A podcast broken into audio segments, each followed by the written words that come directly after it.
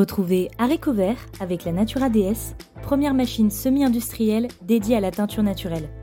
Fabriquée à Lyon par Alliance Machine Textile, la Natura DS offre des économies de ressources considérables tout en garantissant une qualité de teinture exceptionnelle. Fini les contraintes et la pénibilité. Cette machine compacte, entièrement automatisée, travaille pour vous. Choisissez dès maintenant la Natura DS pour développer votre activité artisanale. Bonjour et bienvenue dans le podcast Art Vert, le podcast qui vous parle d'art, d'écologie et de verdure. Je suis Pauline Leroux, ingénieure agronome passionnée de plantes et je vous emmène à la découverte de la couleur végétale et de toutes ses applications. Que ce soit dans le textile, l'ameublement, l'artisanat, la décoration et dans d'autres domaines, chaque jeudi et samedi à 7h30, je vous propose des épisodes riches avec des invités passionnants pour approfondir le sujet de la couleur végétale sur toute la chaîne de valeur. Mon but Fédérer et démocratiser la couleur végétale dans nos vies. Alors, c'est parti Bonne écoute Bonjour à tous, je suis ravie d'accueillir Virginie Lagerbe de Pérégrine sur le podcast Aréco Vert. Bonjour Virginie. Bonjour Pauline. Alors Virginie, est-ce que tu peux te présenter et nous raconter ton parcours qui t'a amené à la couleur végétale? Alors, je suis coloriste teinturière. C'est un nom que j'ai un peu inventé parce que je n'avais pas d'équivalent. En fait, je, m'intéresse donc aux gammes de couleurs que, cache la nature. Et c'est le médium de la teinture végétale qui me permet voilà, de, raconter un petit peu cette histoire de, de cet entremonde de couleurs qu'on ne voit pas avec les yeux, qui est caché dans tout un tas de plantes, d'essences, d'arbres, etc. Et le seul moyen de les voir, c'est de passer par la teinture végétale. Voilà, c'est pour ça que je dis que je suis plus coloriste que teinturière. Et je suis plus coloriste aussi dans le sens où ce qui m'intéresse, ce sont toutes les harmonies de couleurs que réserve la nature. Et non pas comme pour les teinturiers, les, les, mmh, gammes de couleurs qui, qui, vont être solides en fait. Hein. Moi, les, je prends toutes les teintes que, qui peuvent être cachées dans les végétaux en fait. Voilà. Euh, moi, c'est une reconversion. j'ai longtemps travaillé, je suis plutôt littéraire de formation, j'ai fait du droit, de la science politique et, euh, la communication. Je faisais du développement touristique en zone rurale et, euh, et je faisais des stages de découverte. Euh, que j'étais amenée dans mon travail, j'étais attachée de presse pendant assez longtemps, à rencontrer des artisans et ça me faisait rêver en fait, de les voir euh, les mains dans leur art. Euh, voilà, j'ai toujours rêvé un peu d'avoir un atelier, je ne savais pas trop de quoi. Et du coup, j'ai fait plusieurs ateliers et j'ai fait le, euh, une formation de teinture végétale chez Magali Bontou, qui, ouais, qu'il faudrait vraiment entendre sur ce podcast parce que c'est quelqu'un de génial. et Magali m'a dit, donc elle est dans la Drôme, hein, c'est l'herbier en couleur. Et elle m'a dit quelque chose qui a, complètement fait changer ma vie. Euh, moi, j'étais en plein questionnement donc sur, euh, sur la suite que je voulais donner à ma, carrière. Je voulais en changer. Euh, et elle m'a dit qu'en fait, on avait des colorants partout autour de nous, qu'on ne voyait pas. Donc évidemment, elle m'a, dans le cadre de cette, de cette formation, elle m'a appris pas mal, beaucoup de choses, beaucoup, beaucoup de choses. Euh, et je n'avais qu'une envie en rentrant chez moi, c'était de voir dans mon petit jardin de ville si j'avais moi aussi quelques couleurs qui étaient cachées. J'y croyais pas trop. Et en fait, en me plongeant dans des livres, euh, bah, notamment euh, voilà celui de Marie Marquet, Dominique Cardon, Elisabeth Dumont aussi, qui a, qui, a, écrit des, des, livres très précieux là-dessus. C'est pareil, j'aimerais bien l'entendre un jour sur ce podcast. Elle, elle y sera, elle y sera, Virginie. elle y est, on a enregistré ben, je me suis rendu compte que oui, dans mon petit jardin, j'avais euh, des plantes colorantes. Et du coup, euh, j'ai révélé ça sur différents types de fibres, puisque comme on l'a maintes fois répété sur ce podcast, les colorants réagissent différemment en fonction de, cette nature, en fait. Et alors là, je suis, j'ai découvert des couleurs que je ne voyais pas et qui pourtant sont dans mon jardin. Et mon réflexe, bizarrement, je ne sais pas pourquoi, j'ai trouvé que c'était des couleurs très déco. J'ai voulu les faire rentrer dans ma maison, dans mes intérieurs. Donc, euh, j'ai cherché des, peintures, j'ai essayé de m'approcher au plus, euh, au plus proche de ce que j'avais révélé en, sur tissu, et puis euh, de faire rentrer des céramiques, des textiles, pour que l'âme de mon jardin, en fait, rentre dans ma maison. Et ça, je l'ai fait vraiment, voilà, spontanément, sans, Et en fait, ça a beaucoup plu à ma famille, à mes copains, aux gens qui passaient chez moi. Et ça m'a donné l'envie d'aller un peu plus loin, en fait. Et puis, donc j'ai exploré tout un tas de plantes. moi, j'habite en Puisay, le pays de, on appelle le pays de Colette, là, en Bourgogne, aux confins de la Bourgogne, qui est un pays de, de, de bocage et de forêt, qui a un magnifique jardin de couleurs. Il y en a partout. Et j'ai eu l'idée d'aller explorer, en plus des plantes que j'avais faites, les plantes de la campagne, le jardin d'enfance de Colette à Saint-Sauveur-en-Puisé. Donc Frédéric Magé, le directeur, m'a ouvert grand les bras pour que je puisse faire cette exploration. Et j'ai révélé, j'ai exploré ce jardin, j'ai trouvé une multitude de plantes colorantes et j'ai décidé d'en sélectionner neuf, comme je le ferai ensuite pour tous les jardins que j'allais, je, je, je, visiterai par la suite, euh, qui me paraissaient euh, emblématiques parce que Colette en parle dans ses écrits. Donc je mets, en abîme dans, dans ce nuancier, cet album nuancé textile que j'ai fait de, de l'âme euh, colorée du jardin de Colette, neuf plantes avec neuf euh, citations euh, que j'ai trouvées dans les, dans les écrits de Colette. Voilà. Et j'ai fait des fêtes des plantes pour me faire connaître. Je faisais des foulards, je faisais des, petits accessoires. Et j'ai fait Chantilly, j'ai fait Beauregard, j'ai fait l'abbaye royale de Chaly et j'ai remporté un prix à l'abbaye royale de Chaly qui m'a été décerné par l'Institut de France et qui m'a fait comprendre que que j'étais un peu novatrice dans ma façon de d'aborder le, les jardins en fait. Donc ça, ça m'a confirmé euh, cette idée bah, de poursuivre en fait et d'aller euh, d'aller visiter d'autres jardins. Voilà. Et alors du coup, je peux me permettre de te demander, tu as parlé de, donc, de ton jardin en ville, des jardins, des, des neuf plantes que tu as sélectionnées dans le jardin de Colette. Euh, tu peux nous en citer les plantes, du coup, nous donner des noms de plantes que tu as, que tu as trouvées emblématiques, euh, qui t'ont plu? Alors moi, dans mon jardin, j'ai un cerisier, j'ai un pommier, j'ai de la spérule odorante, j'ai euh, du houblon, j'ai euh, j'ai du polygonum en plexicole que ma mère m'a donné et dans laquelle j'ai réussi à extraire, grâce à un bouquin de Michel Garcia, des pigments d'indigo. Donc euh, j'étais un peu folle dans mon jardin parce que j'ai réussi vraiment à faire mon petit mon petit euh, délire de sorcière euh, tranquille, en embêtant personne et sans être embêtée. Donc ça c'était top. Et, euh, et évidemment, bah, comme toutes les personnes qu'on a entendues dans ce podcast, cette passion pour, euh, pour les couleurs euh, du règne végétal m'a emportée. Et dans le jardin de Colette, il y a de la vigne vierge, il y a un noyer, il y a un ginkgo biloba, il y a un cerisier, il y a un prunier, il y a un abricotier, il y a un sureau, il y a du troène. Qu'est-ce qu'il y a d'autre? Bon voilà, c'est les principales plantes. Et puis de l'oignon. De l'oignon. J'ai abordé aussi les oignons, puisqu'en fait, le jardin de Colette, il a été créé par sa mère, Sido, euh, qui a transmis à Colette, en fait, toute sa, tout son, ce don de, du regard porté sur le règne végétal et sur le règne animal aussi. Voilà. voilà. Ok.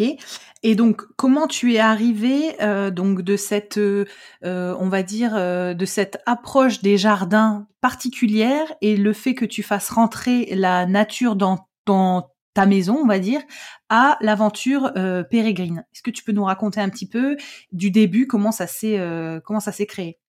En fait, euh, comme je, le disais, j'ai euh, exploré pas mal de plantes en puisée en m'appuyant alors sur des bouquins de évidemment Dominique Perdon, donc Marie Marquet, Elisabeth Dumont. Michel Garcia, etc. Enfin, tout ce qu'on a pu trouver de récent et d'ancien là-dessus. J'y reviendrai sûrement après. Euh, et il y a Hubert Reeves, l'astrophysicien qui habite pas très très loin de, chez nous, là en Puisée, qui a écrit un, livre qui s'appelait euh, euh, Les fleurs de mon jardin, je crois. Comme c'est un astrophysicien, très naïvement, j'ai pensé que j'allais trouver plein d'infos sur la chimie des plantes. En fait, pas du tout. C'est un bouquin uniquement poétique euh, j'ai adoré l'idée que cet astrophysicien qui va regarder euh, au bout de l'univers puisse s'intéresser d'aussi près à ces petites fleurs sauvages. J'ai adoré l'idée. Et, euh, en fait, en feuilletant son livre et en voyant le nom des plantes, j'ai vu des couleurs. En fait, et je me suis dit, tiens, il a ça chez lui, il a telle et telle et telle couleur. Tiens, bah, il a pas ça, par contre. D'où l'idée, effectivement, de, de poursuivre cette idée de faire rentrer les couleurs dans les intérieurs. Voilà. Donc j'ai, mmh, on m'a fortement soutenue autour de moi, par rapport à ce que j'avais déjà fait pour que je je poursuive sur cette voie. Et j'ai créé une micro-entreprise, en juin 2018 et donc il y a eu le jardin de Colette que j'ai fait connaître, lors du lancement de de Pérégrine et comme je le disais tout à l'heure, donc le prix que j'ai reçu à l'institut, enfin qui m'a été décerné par l'Institut de France, m'a permis de rencontrer dans le jury des personnes qui m'ont fait travailler derrière, notamment, en Normandie, pour le département de la Seine-Maritime, qui, on était au moment où il y a eu l'explosion de l'usine, je sais plus, c'était l'usine à Rouen. ouais, je sais plus le nom aussi, mais d'accord, je vois bien. Et, et, là, vraiment, ça a été un énorme choc pour tous les habitants, évidemment, de cette ville et de cette région. Et voilà, le département de Seine-Maritime avait envie de faire vivre les jardins, de raconter vraiment d'autres histoires. Et c'est vrai que ce que j'avais fait chez Collecte les a beaucoup inspirés. Donc, on m'a demandé d'intervenir sur le jardin du musée Victor Hugo, à côté de Rouen, qui est la maison où a vécu sa fille Léopoldine Hugo. C'est aussi là qu'elle s'est noyée. Elle s'est noyée dans la Seine juste devant. Donc la maison est assez chargée et on m'a demandé bah, de voilà de parler de Victor Hugo, de sa fille, de l'enfance, de couleurs, de mettre un petit peu de gaieté dans, dans, voilà dans cet endroit-là.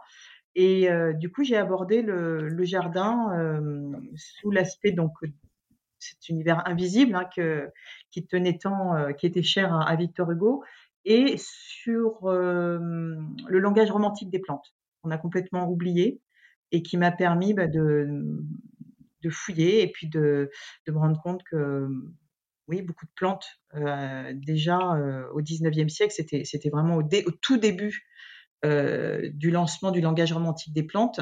Et voilà, j'ai, j'ai mis tout ça en abîme pour faire une exposition qui a été, qui a été proposée en 2020, qui a été, qui a été renouvelée en 2021, parce que ça, ça a beaucoup plu. Et puis, je voulais travailler sur les plantes nourricières. Et bah, le département de Seine-Maritime m'a proposé aussi, le service culturel, de travailler sur le jardin, sur le potager remarquable de l'abbaye de Beaucherville, à côté de Rouen, où là, j'ai fait une, très belle expo à ciel ouvert, puisqu'on a imaginé des coffrets avec des petites vitrines enchâssées dans ces coffrets où on pouvait voir justement des, échantillons on pouvait vraiment voir in situ euh, les couleurs que cachait chaque euh, légume ou fruit. Ou... Donc ça, c'était super. ils m'ont fait faire une installation aussi euh, à base de tissu autour de, toutes, ces, essences. Donc ça, c'était génial. Et puis ensuite, il y avait le bicentenaire de la naissance de Flaubert et je voulais travailler sur les plantes médicinales et on m'a confié le jardin du château de Martinville euh, en me disant, bah voilà, euh, les plantes médicinales, euh, vous allez les travailler à travers Madame Bovary, puisque Charles Bovary était agent de santé. Et du coup, on m'a demandé de mettre en abîme le roman, les jardins, et la collection de d'art et tradition normand qui sont dans le château de, Martinville. Donc ça, c'était c'était un c'était une superbe superbe expérience aussi, vraiment une très belle aventure. Donc voilà, moi c'est vrai que ce que j'aime, euh, dans ce que je fais. Moi, je suis plus en amont de la teinture. Je, suis dans la fameuse démocratisation de, la teinture naturelle. Ce qui m'intéresse, c'est vraiment de réaiguiser l'œil euh, du public à ce, sens qu'on a perdu. Je pense que comme moi, il y a 200 ans, les, les, gens euh, savaient quelles couleurs ils avaient autour d'eux, puisqu'ils teignaient beaucoup mmh. avec, avec les plantes dont ils disposaient. Et, et voilà, et moi je le fais à travers des expositions, à travers des conférences, à travers des démonstrations, à travers des ateliers, des formations aussi, des petits livrets. J'ai fait des petits catalogues aussi qui ont permis de, de, de, de vulgariser quelque chose qui est quand même complexe à la teinture, c'est quand même pas simple. Et moi, la vulgarisation, ça a toujours été quelque chose qui m'a passionné. Donc, et ça me permettait tout ça d'être dans une transversalité incroyable, de jeter des ponts entre le monde, euh, entre l'histoire, la culture, la géographie, euh, la littérature, la teinture, la chimie, euh, la botanique. donc voilà, voilà, voilà. Et alors, est-ce que tu peux euh, nous illustrer, parce que sur le format podcast, c'est qu'à l'oreille, mais qu'est-ce qu'on voit dans tes expos, donc dans tes jardins? Donc on comprend bien que tu fais le lien entre voilà l'histoire, euh, les plantes présentes dans les jardins, etc. Qu'est-ce qu'on y voit? Tu as parlé de petits coffrets, comment ça se présente tes expositions? Est-ce que tu peux nous parler un peu des supports? Ces coffrets qui vont, qui vont d'ailleurs être... Euh, qui vont dont l'idée va être réutilisée pour la prochaine expo, l'exposition au Jardin du Luxembourg. Euh, ils ont beaucoup aimé en fait cette approche du couleur euh, naturelle en fait. Il va y avoir des, coffrets donc euh, en bois qui seront implantés devant chaque essence que j'aurai travaillé et qui vont présenter sur le couvercle la plante, son nom, son, origine, son histoire, euh, les couleurs, euh, les colorants qui s'y cachent, toutes les anecdotes qu'on peut trouver par rapport à, leur présence au jardin du Luxembourg. Et donc à l'intérieur, quand on soulève ce, petit couvercle, euh, on va trouver des vitrines dans lesquelles il y aura des échantillons de teinture, donc des fibres différentes. Alors moi, je travaille avec le coton, le lin et la laine. le coton et le lin parce que j'ai j'ai un intérêt hyper important pour le lin. Et je trouve qu'à côté du coton, euh, le lin prend toute sa, euh, D'accord. Sa splendeur. Quoi. C'est les, couleurs végétales, elles ressortent hyper bien sur le lin avec toutes ces brillances qu'on a moins sur le coton. Mais voilà, c'est aussi intéressant parce que sur le coton, on peut avoir vraiment des teintes très différentes. Et puis évidemment, la laine. Donc le lin, parce que c'est une, plante, c'est une plante, déjà c'est une plante, euh, qui pousse principalement en Europe et notamment en France qui a toute une démarche pour réimplanter euh, toute cette filière, euh, que ce soit la culture ou le tissage. Euh, donc là, j'étais en lien avec la, la, Confédération européenne du lin et du chanvre, qui, qui s'intéresse aussi beaucoup aux plantes tinctoriales, aux extraits végétaux pour l'industrie. pareil, ça a été pas mal abordé dans les podcasts, ça. Mmh. Et tout ça, ça m'intéresse aussi. Hein, se servir du passé pour pour préparer l'avenir, c'est je, trouve que c'est indispensable. Euh, et du coup, donc on voit ces vitrines. Alors, il y a une petite, une première bande, une première, euh, oui, une première bande d'échantillons qui euh, est sur fibre brute pour montrer qu'il bah, y a des mmh colorants qui, accrochent sur les fibres brutes et d'autres pas du tout. Il y a une ligne d'échantillons sur fibre mordancée à la lin. Et il y a une fibre, une troisième fibre d'échantillons mordancée à la lin et nuancée avec du fer. Voilà. D'accord. Euh, pour montrer un petit peu euh, bah, la palette euh, qu'on peut trouver avec un tout petit morceau de, de racines ou d'écorce ou bon voilà. Et, c'est vrai qu'à chaque fois, les gens sont toujours scotchés. Il y a un côté magique. Voilà, moi, moi c'est ce qui me plaît en fait, c'est de d'emporter des gens qui soient cultivés ou qu'ils soient moins, jeunes ou âgés. Mmh. Euh, tout, enfin, personne n'est insensible à ça. C'est assez, assez dingue d'ailleurs, assez fou. Alors donc, euh, dans mes expos, il peut y avoir aussi des installations. Donc à Boucherville, j'avais fait un grand mobile euh, multicolore avec des avec des cercles à broder parce que voilà, on était en Normandie, donc il y a aussi une culture de, tout ça là-bas. et puis là, au Jardin du Luxembourg, ce seront des mobiles en bois euh, qui seront euh, composés de, de, feuilles euh, découpées de feuilles, de grosses feuilles qui seront, qui, qui correspondront à l'essence explorée, qui seront découpées dans du bois, qui ont été découpées dans du bois et qui ont été peintes, puisqu'on l'a fait la semaine dernière, avec des peintures, euh, des peintures qui vont reprendre en fait les teintes qu'on retrouve dans les coffrets. J'ai sélectionné trois teintes me paraissait euh, euh, susceptible d'attirer l'œil, hein, parce que les teintes foncées, euh, le but c'est que ces mobiles, ils, attirent l'œil du visiteur, du promeneur. Et, et donc là, j'ai peint avec une peinture biosourcée de chez Bao, qui est une marque française, et qui est biosourcée avec des déchets végétaux. Donc moi, je travaille maintenant avec cette marque-là parce que bah, ça, ça, boucle ma, ma, boucle vertueuse, euh, euh, puisque voilà, on recycle du déchet pour en faire de la peinture. D'accord. Ça, il sur mesure et voilà. Mais ça, on pourrait y revenir parce que je, c'est un peu dans mes projets à venir aussi. Alors du coup, euh, je voulais euh, bien comprendre donc les activités de, de Pérégrine. Tu l'as dit, tu fais des conférences, tu fais euh, des ateliers, tu proposes donc des revisites de jardin sous un autre angle de la couleur. Est-ce que tu proposes des produits? Est-ce que est-ce qu'il y a une, un, relais, une frange produit dans ton activité ou pas? Alors oui, je fais des accessoires. Alors je fais que des petites pièces. Moi, j'appelle ça des pièces précieuses. Euh, je fais des foulards, je fais des bouillottes sèches, je fais des, coussins, je fais des donc étoiles, petits foulards, euh, bon voilà, des choses qu'on peut emporter. Alors il y a un autre univers, je fais des bijoux aussi. Il y a un autre univers qui m'intéresse beaucoup, c'est la laque végétale. Ça c'est Magali qui m'a Magali Bontou qui m'a aussi appris à, fabriquer ça, euh, qui réserve parfois des surprises. On peut avoir euh, des lacs végétales qui n'ont strictement rien à voir avec ce qu'on obtient en teinture. Et moi, en tant que coloriste, ça m'intéresse euh, parce que euh, dans le sureau, on va trouver un bleu, euh, un bleu presque bleu roi qu'on ne trouve pas, qu'on ne trouve pas sur le tissu. Le Troène, ça va me donner un, vert canard très très beau. et alors, c'est pas des lacs dont on peut se servir pour faire de l'aquarelle ou de la peinture, mais par contre, pour moi, en tant que coloriste, ça me permet encore de raconter l'histoire des teinturiers qui, recycler des pigments comme ça avec cette recette. Pour moi, tout ça, c'est des, des, moyens vraiment de, de, raconter l'histoire, de, de, revenir. Est-ce que tu peux nous réexpliquer?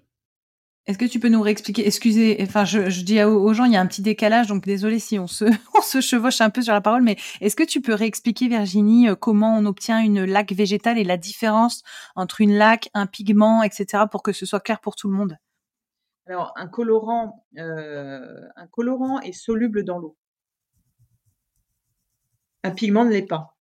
Un pigment, euh, si on le laisse euh, dans un bain, il va précipiter, il va tomber au fond de l'eau et il n'aura pas du tout coloré l'eau. Voilà.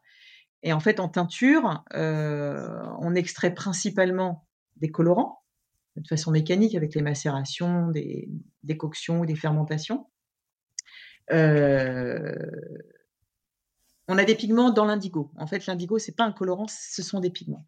Mais euh, et en fait, euh, historiquement, quand on avait un bain de, safran, par exemple, et qui restait encore un bain coloré, c'était déjà tellement cher à l'époque qu'on n'allait pas, euh, on n'allait pas bassiner un bain. Donc en fait, les teinturiers avaient un, truc qui permettait de, précipiter. c'est en fait la, le choc entre un colorant du sel d'Alain et des cristaux de soude. Euh, moi, ce que j'explique, euh, je, vulgarise beaucoup, je vais peut-être choquer certaines personnes, mais ça, fonctionne, les gens comprennent, moi.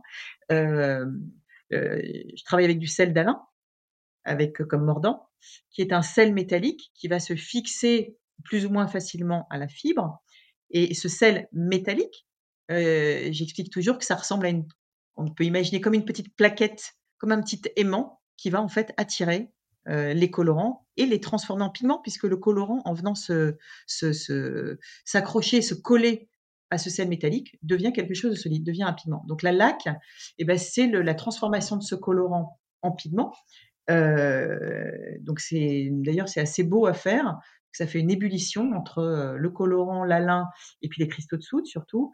Et donc on a un précipité, on a une eau qui redevient presque claire et on a une petite boue colorée qu'on fait sécher et qu'on pulvérise ensuite. Soit on, la fait sécher et puis on la garde, soit on peut aussi cette petite boule la réutiliser quelques jours après pour euh, faire un autre bain, en fait. Voilà. D'accord. Et donc la différence entre une laque végétale et une pâte pigmentaire? Ben, alors là, je ne sais pas. Parce que tu vois, j'ai, j'ai J'aurais envie de dire que c'est pour moi c'est la même chose, bah écoute, euh, j'avoue, je, je, ne sais pas non plus, je m'embrouille, donc euh, je, je, mettrai dans le, dans le petit descriptif. Peut-être que la laque végétale, c'est du végétal. Peut-être que la.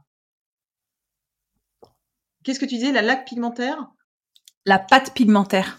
Peut-être que la pâte pigmentaire, pardon, peut-être que la pâte pigmentaire, c'est valable aussi pour les minéraux. Je, ne sais pas pour faire des peintures. Bon, faut qu'on, je, je, creuserai, je, je couperai cette partie au pire. C'est ça qui est génial en fait, c'est que dès que dès qu'on fouille dans cet univers, il y a, chacun a des questions. Moi, je suis toujours hyper scotchée par, euh, des questions euh, que posent les gens parce que ça ouvre un champ des possibles qui est, qui est immense. Quoi. C'est, euh, ça. C'est, non, mais c'est, pour ça que je me permets de, de poser des questions et qu'on prépare pas tant que ça les, les, échanges pour que ce soit spontané et que les questions viennent spontanément. Donc, du coup, tu disais que tu t'intéressais beaucoup à la laque végétale. Tu nous as expliqué du coup comment ça fonctionnait et toi, tu les utilises. Pourquoi ces lacs du coup? Alors en fait, moi, je les, je les glisse euh, dans des dans des petites bulles de verre soufflé, j'en fais des bijoux. En fait. Voilà. D'accord, ok. Voilà. Pour pouvoir euh, emmener un petit peu une partie du jardin, c'est moins cher qu'un foulard et, et puis c'est hyper joli. Bon voilà, moi je fais un petit truc euh, comme si, c'est, enfin, tout ce c'est ce que j'avais fait pour moi à l'origine. Tout ça, c'est finalement des choses que j'ai créées pour moi. Et puis, bah, j'avais des voilà des, des copains qui, qui voulaient m'en acheter, qui voulaient que je fasse, qui voulaient euh, et qui m'ont dit mais lance-toi, c'est, c'est top, c'est super. Euh. Et effectivement, euh, voilà, ça, ça plaît parce que ça fait rêver. C'est, c'est... Ouais. couleur, c'est comme ça la magie. Quoi. D'accord. Et alors du coup là, tu as un nouveau euh, projet pour lequel euh, bah, on est. Euh, je suis très contente moi de t'avoir euh, et t'en as parlé un petit peu. C'est le projet que tu as avec le Jardin du Luxembourg. Est-ce que tu peux nous expliquer un peu l'idée et nous indiquer surtout les dates de bah, de quand ça va démarrer pour que bah, pour que les passionnés et les curieux puissent aller aller voir ton ton exposition? Alors, euh, le Luxembourg, euh, euh, j'ai eu l'occasion de rencontrer la conservatrice donc du jardin du Luxembourg pour un tout autre sujet. D'ailleurs, j'étais plutôt dans mon projet de, peinture de peinture, hein, vraiment pour les murs. et en fait, elle a, elle a flashé sur les différents albums nuanciers que, que, que j'ai fait, hein, parce que donc j'ai dit que j'en avais fait pour la Normandie. J'ai fait aussi celui du château de, de Rosa Bonheur en 2019. Donc, elle a beaucoup aimé et elle m'a demandé si je serais intéressée pour faire une exposition sur, euh, euh, bah sur euh, là encore, un petit peu l'âme colorée, la palette cachée du Jardin de Luxembourg. Donc, évidemment, pour moi, c'est un super projet. c'est une exposition qu'on est en train de terminer là et qui va être, qui va être proposée du 1er mai de cette année jusqu'au 30 septembre. Donc, ça dure cinq mois. Et c'est donc directement au jardin, donc c'est vraiment accessible euh, à tout le monde. Et en fait, c'est ça aussi que j'adore. Euh, on peut pas être dans un, jardin plus démocratique que celui du Sénat, encore qu'il est fermé la nuit. Mais euh, voilà, vraiment tout le monde peut y passer, les Parisiens, les touristes. Euh, il y a des gamins qui, sont en centre de loisirs, il y a des élèves qui viennent faire du sport à côté, à côté de leur école. Donc c'est un jardin, oui, qui j'espère, j'espère que voilà, ça va sensibiliser les gens à cet univers qui, moi, je suis quand même euh, euh, hyper étonnée encore maintenant de, de, de, de, me rendre compte que très peu de gens savent qu'il y a cet univers de, de couleurs euh, qui est autour de nous. Et d'ailleurs, dans les jardins que j'ai explorés, les jardiniers étaient très surpris. ils savent que ah la c'est de la couleur, ils savent que l'indigo c'est de la couleur végétale, euh, mais pas beaucoup plus. En fait, on parle toujours des superstars de, de la teinture, euh, mais donc voilà, les jardiniers sont aussi très très intéressés par ça. C'est une dimension vraiment qu'on a oubliée. Oui, c'est clair. Il y a vraiment un, effacement de cette de cette de cet art, de ce savoir euh, qui est ouais, qui est, je suis d'accord avec toi, est complètement fou. Euh, et du coup, dans dans cette veine là, euh, quel est le le donc toi, tu accueilles le public, donc tu vois leur réaction. Quelle est leur réaction et est-ce que tu trouves, toi, avec ton activité, euh, parce que donc si je calcule bien, ça fait à peu près cinq ans que tu es installé, euh, une évolution euh, sur la couleur végétale, est-ce que tu peux nous en dire un peu ton, ton, ton, retour d'expérience? Oui, oui, oui, je trouve que franchement, il y a beaucoup de choses. Euh, il se fait beaucoup de choses, que ce soit dans le monde de l'artisanat, dans le monde de l'art, euh, dans le monde de l'industrie. Ça intéresse vraiment. Euh, vous en avez parlé à plusieurs reprises tous dans les podcasts. et hum, on comprend bien que finalement, on prend les choses à l'envers. Quand un industriel me dit, ce qui est dommage, c'est que les couleurs végétales, nous, on a besoin d'avoir les mêmes couleurs. Je dis, mais quand vous voyez, quand vous goûtez le vin d'un vigneron que vous aimez, vous ne lui demandez pas de vous faire le même vin l'année suivante. Il va vous donner un vin euh, avec le même cépage qui sera un tout petit peu différent, qui sera peut-être meilleur. pourquoi on n'aborde pas le, le, voilà, la vie, le quotidien comme ça? Et les couleurs, ça en fait partie. On voit bien que on est en train de ravager notre planète et que c'est à nous de changer. C'est pas, c'est pas, c'est pas à la nature de s'adapter à, à, nos besoins totalement mmh. Fous et sans limite. Donc en fait, moi, c'est toujours un peu mon message. voilà, mais est-ce que les couleurs tiennent? Est-ce que ben oui, parce que tout ce qu'on voit dans les musées qui a plus de 200 ans, ça vient du végétal. Et puis qu'on mmh. se rend bien compte que les colorants synthétiques, ben, il y a des tissus qui ont euh, quelques dizaines d'années et qui sont, euh, qui sont déjà abîmés par, par, ce, par ces, ces, couleurs chimiques, en fait. Alors, il ne faut pas non plus aussi rêver. c'est des couleurs naturelles. Donc ça bouge, comme nous. On prend des rides et les couleurs en prennent aussi. C'est pas pour ça qu'on est plus moche. et, et, je crois que c'est vraiment à nous de changer. C'est à nous de changer. Euh, pendant le Covid, c'était une année bon particulière pour tout le monde, mais c'était génial parce que moi j'ai ressorti des vêtements, des vieux trucs que je mettais plus parce que voilà, c'était un peu, euh, c'était plus, voilà.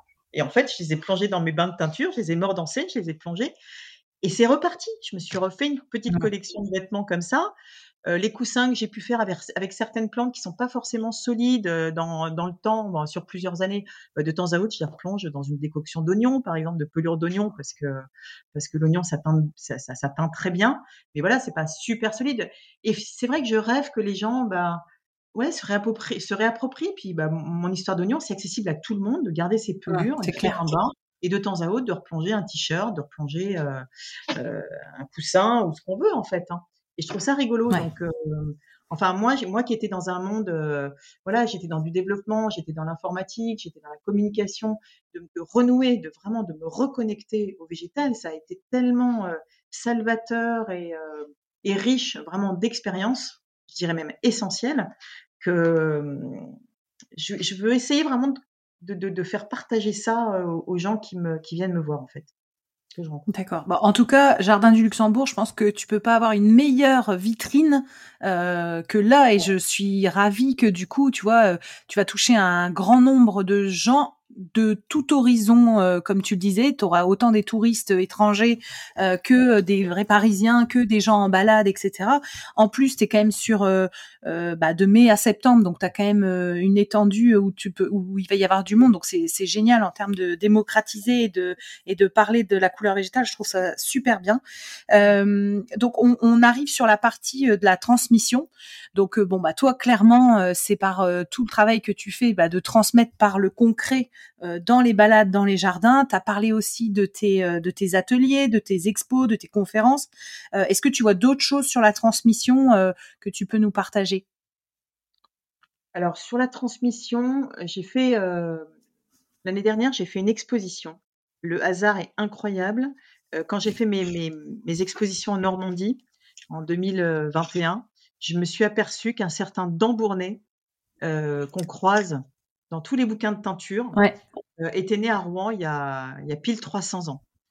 Et je me suis dit, oh, mais en fait, c'est qui Enfin, euh, c'est parce que je travaillais vraiment euh, à côté de Rouen, moi, hein, et je me dis, c'est drôle, c'est drôle, c'est qui ce, ce, monsieur, quoi Parce que je, je le croise dans les, tous les, les, très bons bouquins de teinture, il est toujours cité. Et, et donc, je me suis rendu compte qu'il était né il y a pile 300 ans là-bas, et en fouillant rapidement, je suis tombée sur un personnage dingue, incroyable.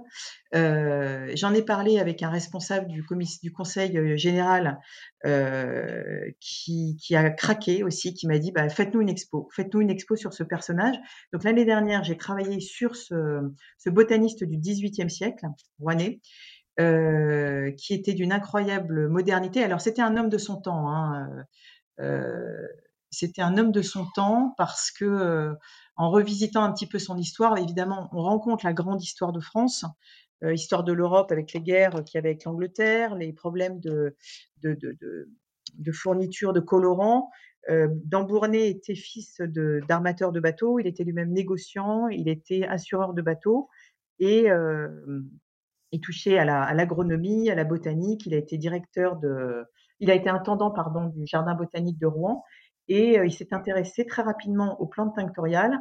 Il a réacclimaté la garance dans son propre jardin. Il a fait pousser du pastel dans son jardin. Il a fait pousser de la gaude. Il a écrit des mémoires qu'il a lues à l'académie. Euh, C'était un latiniste émérite. Il était violoniste. il écrivait, il dessinait.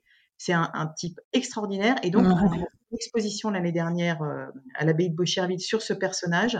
Et je ne peux que conseiller. Oui, alors le, aussi, le truc génial de Dambournay, c'est qu'en fait, euh, comme il y avait des problèmes de, pour se fournir en, matière colorante, euh, son réflexe était de dire bah, pourquoi on va au bout du monde chercher des colorants alors qu'on a peut-être chez nous ce qu'il faut?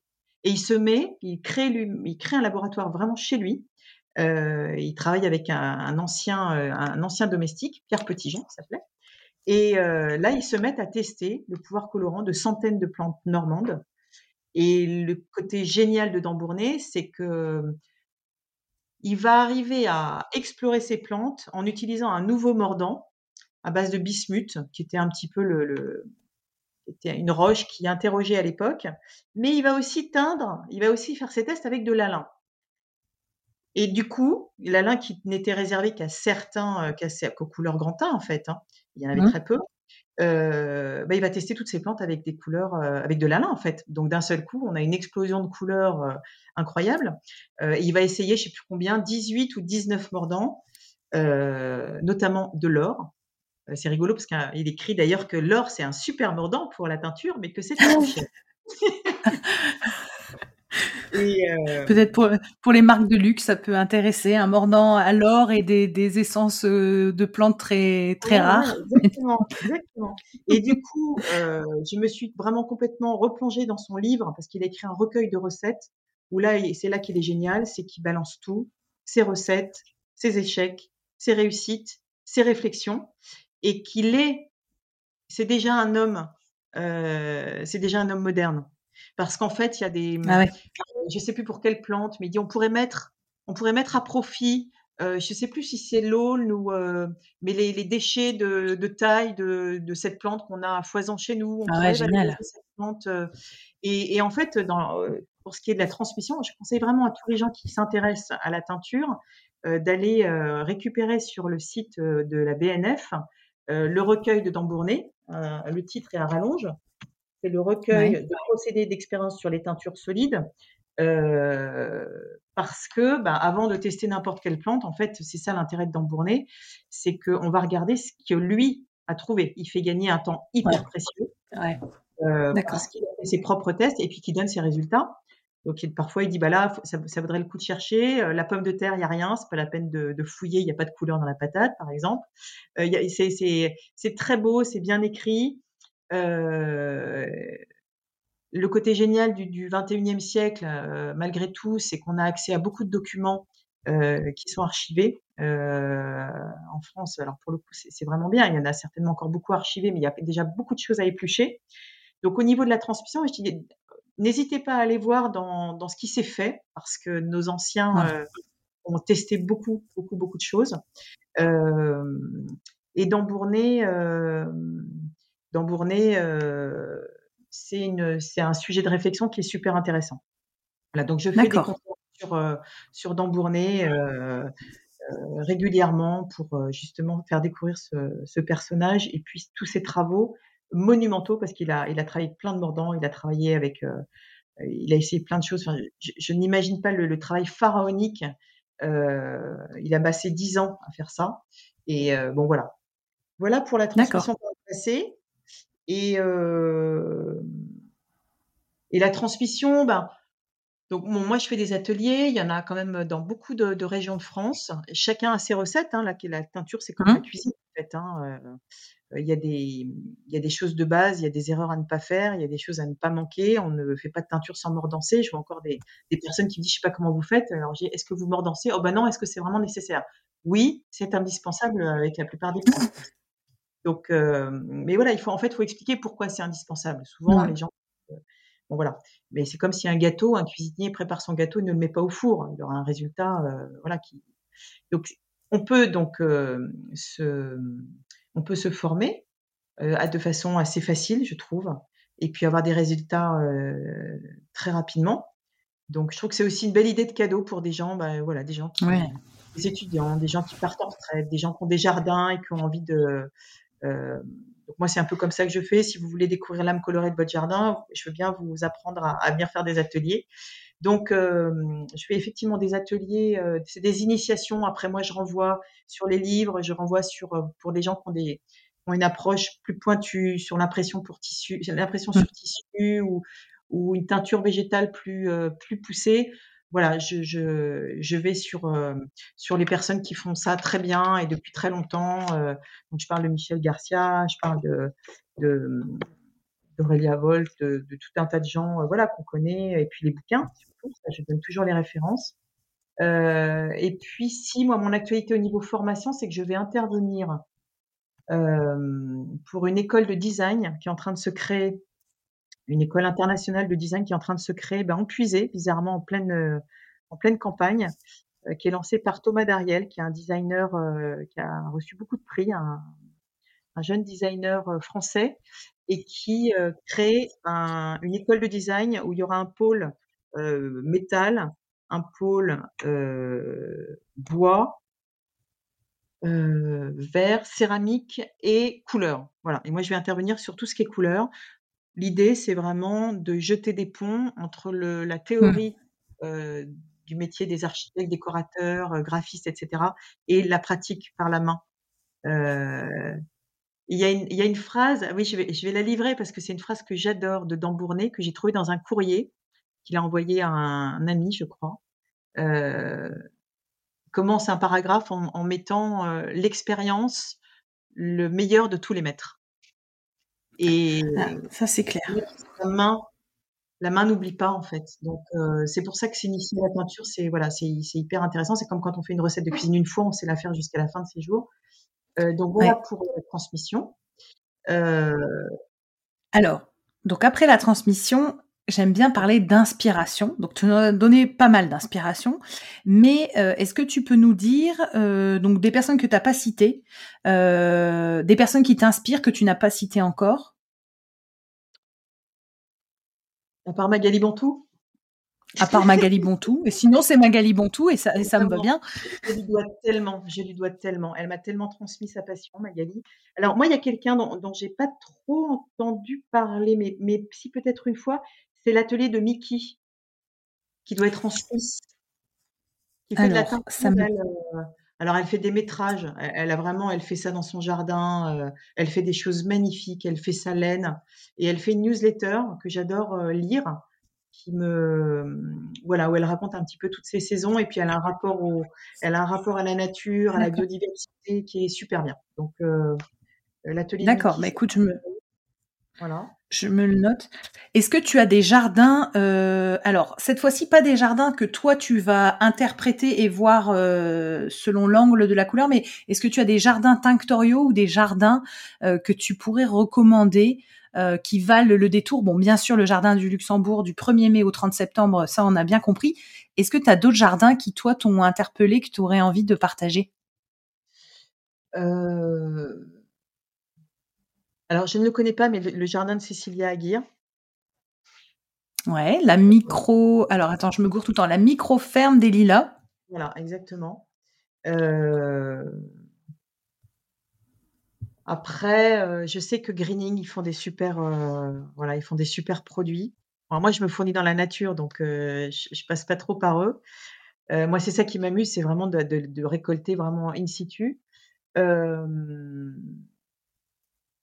Comme ça, non, à l'abbaye de Beaucherville, il y avait un petit carré de plantes tinctoriales.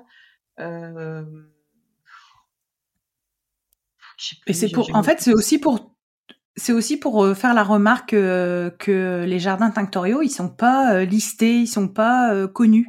Tu vois, c'est un peu comme on, on, dit, bah il y a plein de teinturières à façon qui font de la teinture végétale. Oui, mais elles sont pas ni répertoriées ni connues. Bah, c'est pareil en fait pour les jardins tinctoriaux, j'ai l'impression. Donc ce sera encore un.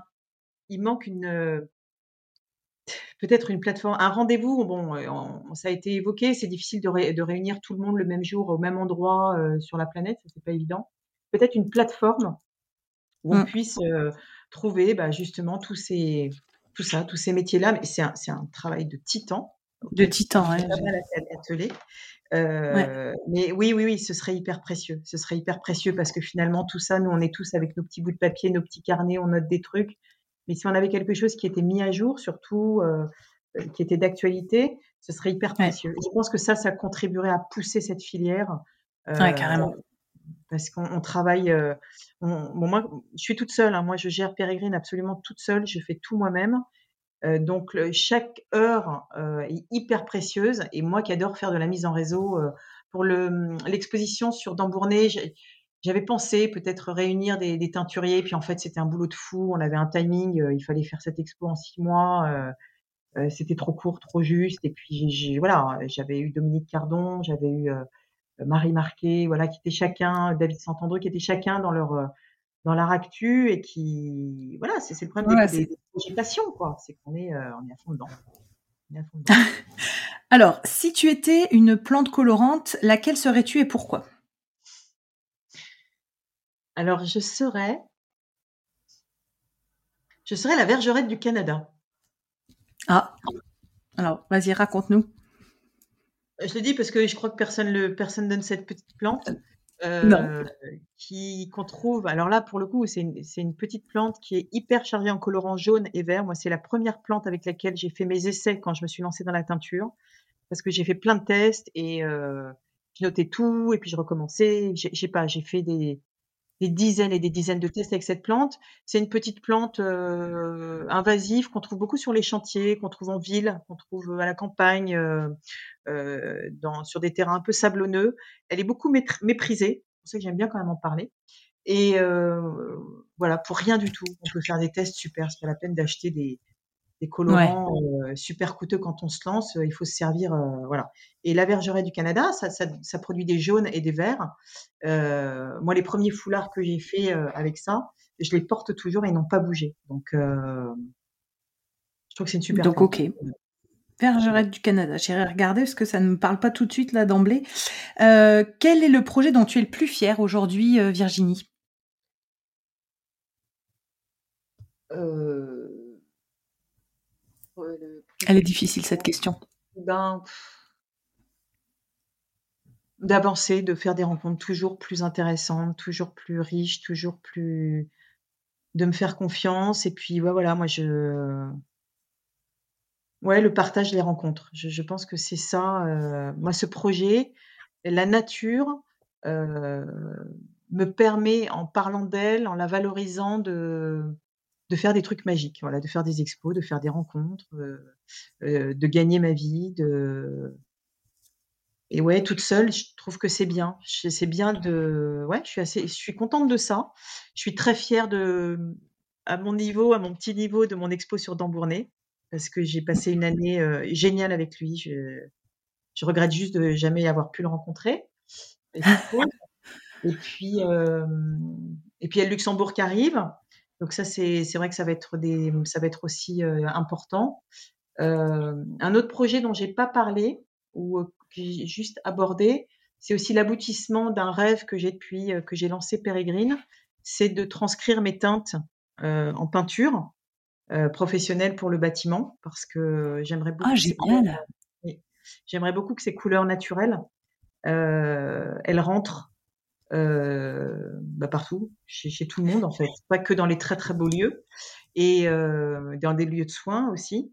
Et du coup, euh, je travaillais jusqu'alors avec une, marque de peinture française euh, biosourcée avec de l'huile de cameline.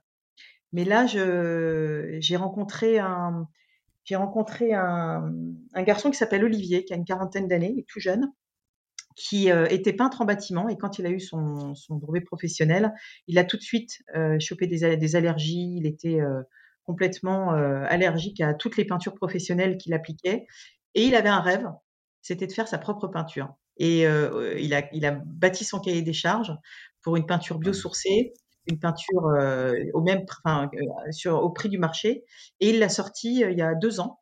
Ça s'appelle Bao c'est une peinture, euh, c'est une marque qui s'est créée sur Nantes, B-A-H-O. Euh, donc Olivier a accompli son rêve et quand on a croisé, quand j'ai croisé son univers de peinture euh, biosourcée avec des déchets végétaux, lui c'est génial. Ah génial, ouais. Parce qu'on il recycle vraiment des déchets agricoles. donc moi c'est un peu la peinture que je cherchais. Ça, ça, ça, me gêne toujours de mettre dans un pot de peinture quelque chose qui vient d'une céréale qui aurait pris la place de quelque chose d'alimentaire. Bon, c'est peut-être un peu bête, mais voilà, ça c'est mon truc. Euh, et là, Olivier, bah, il fait ses peintures euh, avec euh, donc des déchets végétaux recyclés. Donc, elles sont vraiment très belles. Elles sont très couvrantes. Et il me fait mes teintes sur mesure. Donc, en fait, il a flashé sur mes, mes nuanciers. Il m'a dit, est-ce que tu penses pouvoir me sortir des nuanciers de couleurs naturelles dans la logique de tes jardins? Donc là, dans 15 jours, 3 semaines, je sors la première collection de couleurs naturelles chez lui. Et c'est quatre essences que j'ai prise dans le jardin de Colette. Donc j'ai, euh, voilà, j'ai, on a fabriqué les peintures aux teintes obtenues sur tissu euh, à partir du cerisier, à partir euh, du noyer, du sureau et de la vigne vierge. Voilà. Super. il y aura une autre collection d'un autre jardin que je n'ai pas encore choisi. J'ai une petite idée, mais je ne sais pas encore.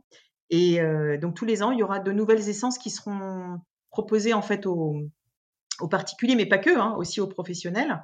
Et puis l'idée, c'est vraiment de faire rentrer ça dans la scénographie, dans l'architecture, dans tout un tas de projets.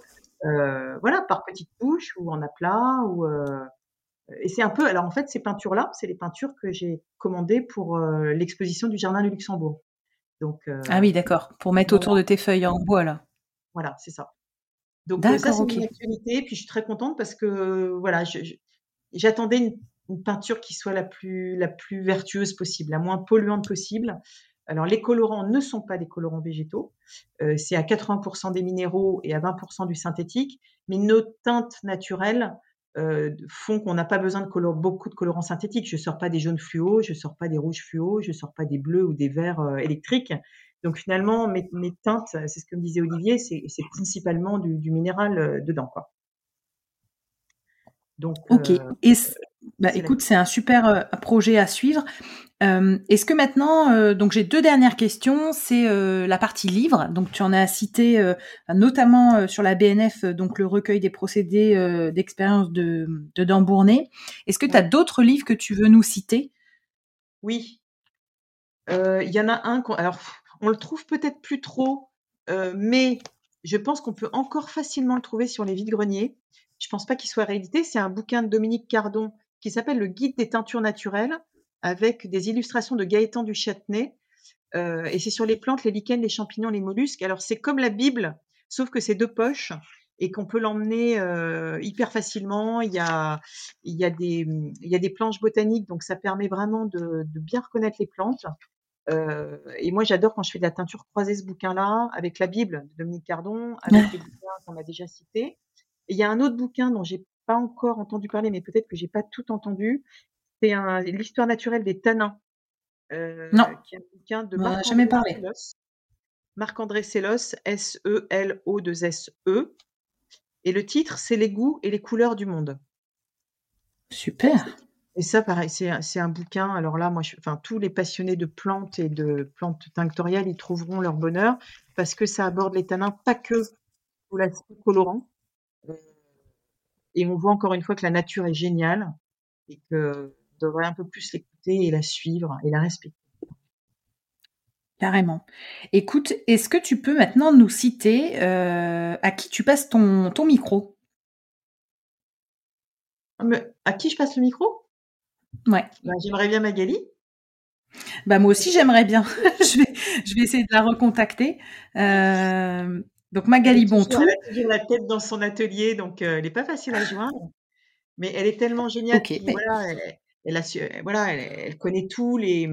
Elle connaît très bien Michel Garcia, euh, Marie Marquet. Enfin, voilà, moi je lui dois tout. Je dois tout à Magali, son enthousiasme et puis et puis elle elle donne énormément. Elle donne vraiment tout. Voilà, c'est elle partage. Elle est dans un vrai partage, donc voilà, voilà à qui je donnerai mon, mon micro. Ton micro. quand même que Mickey, là, cette fameuse Mickey euh, qui est, euh, je, pense en Suisse, elle fait du métrage. Donc elle, je pense que ça peut être super intéressant sur, voilà, moi physiquement, je ne sais pas comment elle fait. Physiquement, je ne sais pas comment elle fait toute seule pour faire des, des, métrages, des métrages de, de tissu teint, voilà. Ok, bah écoute, je, je vais me rapprocher de ces deux personnes pour, euh, pour la suite de ton, de ton épisode et c'est bien Naël que tu passes le, le micro, donc je vais essayer de, de les avoir. Bah écoute, euh, merci beaucoup Virginie. Mais de rien du tout, c'était un plaisir. Et puis, euh, bah, très bonne continuation, parce que c'est une merveilleuse initiative que tu as lancée. Euh, sur les chapeaux de roue, hein, je, ça ne me ça. je, vais, je vais me calmer après. Euh, je vais me calmer un petit peu. Bon bah merci beaucoup Virginie. Je vous invite à me rejoindre sur ma page Instagram Arécovert, A-R-T-E-C-O-V-E-R-T, pour y découvrir le nom des prochains invités. Je me permets de vous rappeler que la seule manière de soutenir ce podcast est de le noter et le commenter sur la plateforme d'écoute de votre choix. C'est ainsi qu'on arrivera à faire porter la voix de ces passionnés de la couleur végétale. Merci à tous.